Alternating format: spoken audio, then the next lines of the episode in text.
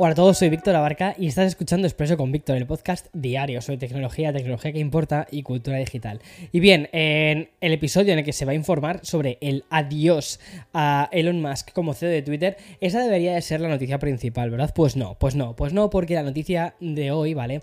Es sobre que ya tenemos disponible Tears of the Kingdom, que es un juego de Zelda y es probablemente lo mejor que le ha pasado a la industria de los videojuegos en muchísimos años. Y esa va a ser para mí, para mí, la noticia central bueno, vamos al lío.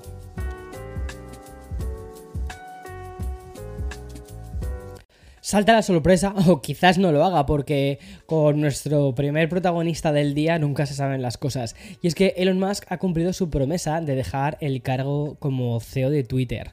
Y aunque no esperes que se vaya a ir muy lejos, ¿vale? Porque de momento sabemos que va a pasar a ser el presidente ejecutivo de la compañía, bueno, y seguramente algo más, también, ese, también va a ser el CTO, es decir, va a ser el director técnico. Y todo esto para seguir supervisando todo Twitter, productos, software y también los y como suele ser habitual en Elon Musk, el aún CEO de la red social lo ha anunciado a través de, su cuenta personal de Twitter.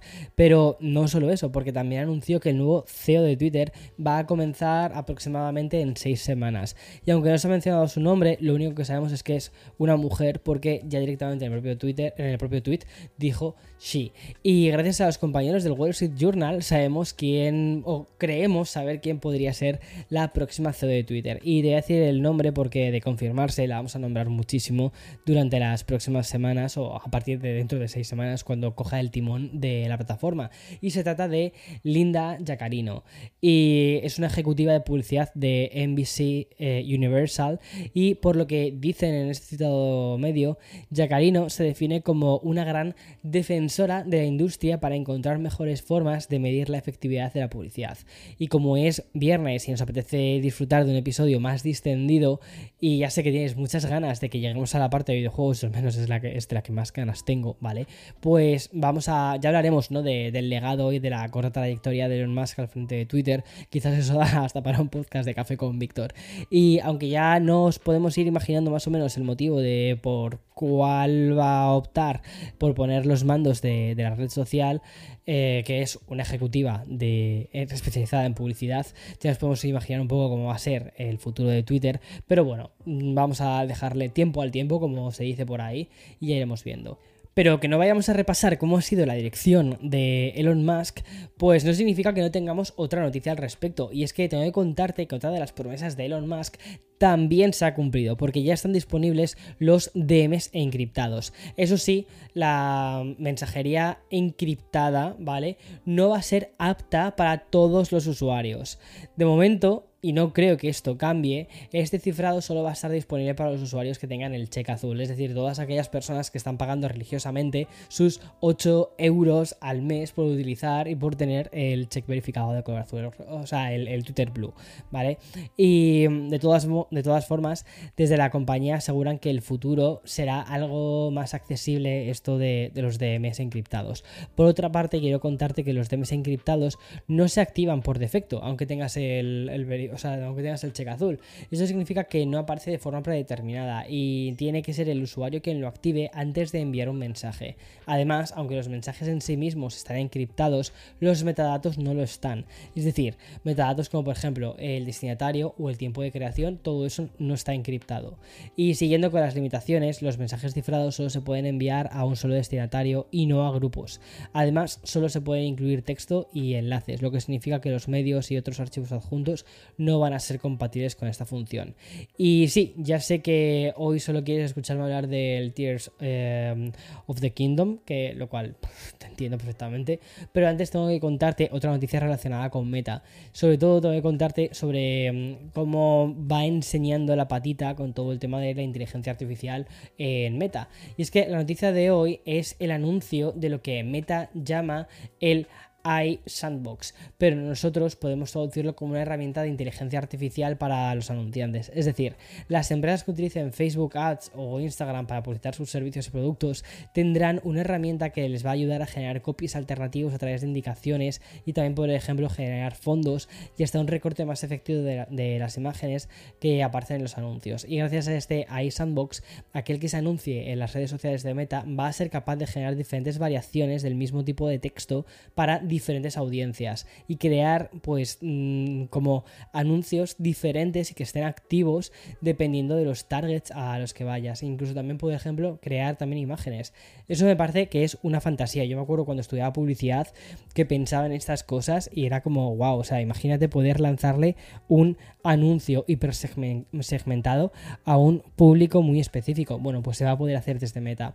Y además ha anunciado que de momento estas funciones estarán disponibles para anunciantes muy selectos, pero como es habitual, a partir del mes de julio van a ir ampliando el acceso a más marcas. Estas primeras semanas van a funcionar a modo de piloto, ya que la compañía recopilará los comentarios de las marcas seleccionadas y así hacer un lanzamiento en julio mucho más efectivo. Y bueno, Pasamos al bloque de videojuegos y es que hoy es el día. Hoy es el día en el que la secuela más esperada de Nintendo ya está aquí. Y no sé si quizás es el mayor acontecimiento de los videojuegos en los últimos seis años. Como te dije antes, desde hoy tenemos disponible eh, Tears of the Kingdom, que es el nuevo juego de la saga de The Legend of Zelda. Y promete ser incluso más grande que ya el ambicioso Breath of the Wild, que es para mí uno de mis juegos favoritos de toda la vida. Y mm, no es el día, ¿vale? Para hacer una review o dar mucho muchos detalles, así que te voy a contar un poco sobre la premisa y la sinopsis.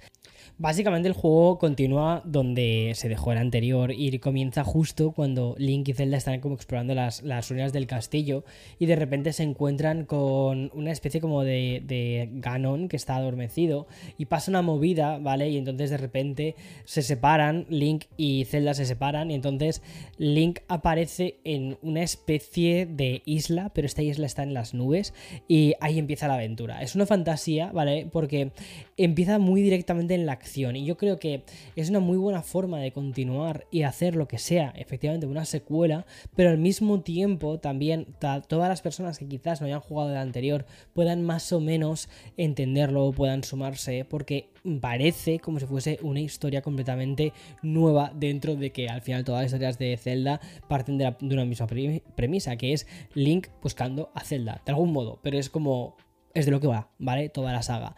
Bueno, eh, a mí de momento me está encantando, me está pareciendo un juego espectacular a nivel gráfico, una pasada, la música es increíble, todas las dinámicas son, o sea, me encantan y luego además llevas una especie como de instrumento que sirve, es como una tablet, parece de hecho una Nintendo Switch, que sirve para unir como diferentes piezas y eso le da un cambio a toda la parte del del gameplay que me parece espectacular. Bueno, y mm, podría pasarme de verdad todo el episodio hablando sobre el nuevo Zelda, pero creo que tengo que continuar. Así que lo siguiente que te quiero contar es sobre lo que ha sucedido con Xbox. Y es que Microsoft ha anunciado una bajada permanente del precio del almacenamiento para las consolas Xbox Series X y S. Y me estoy refiriendo a la tarjeta de expansión de las Seagate.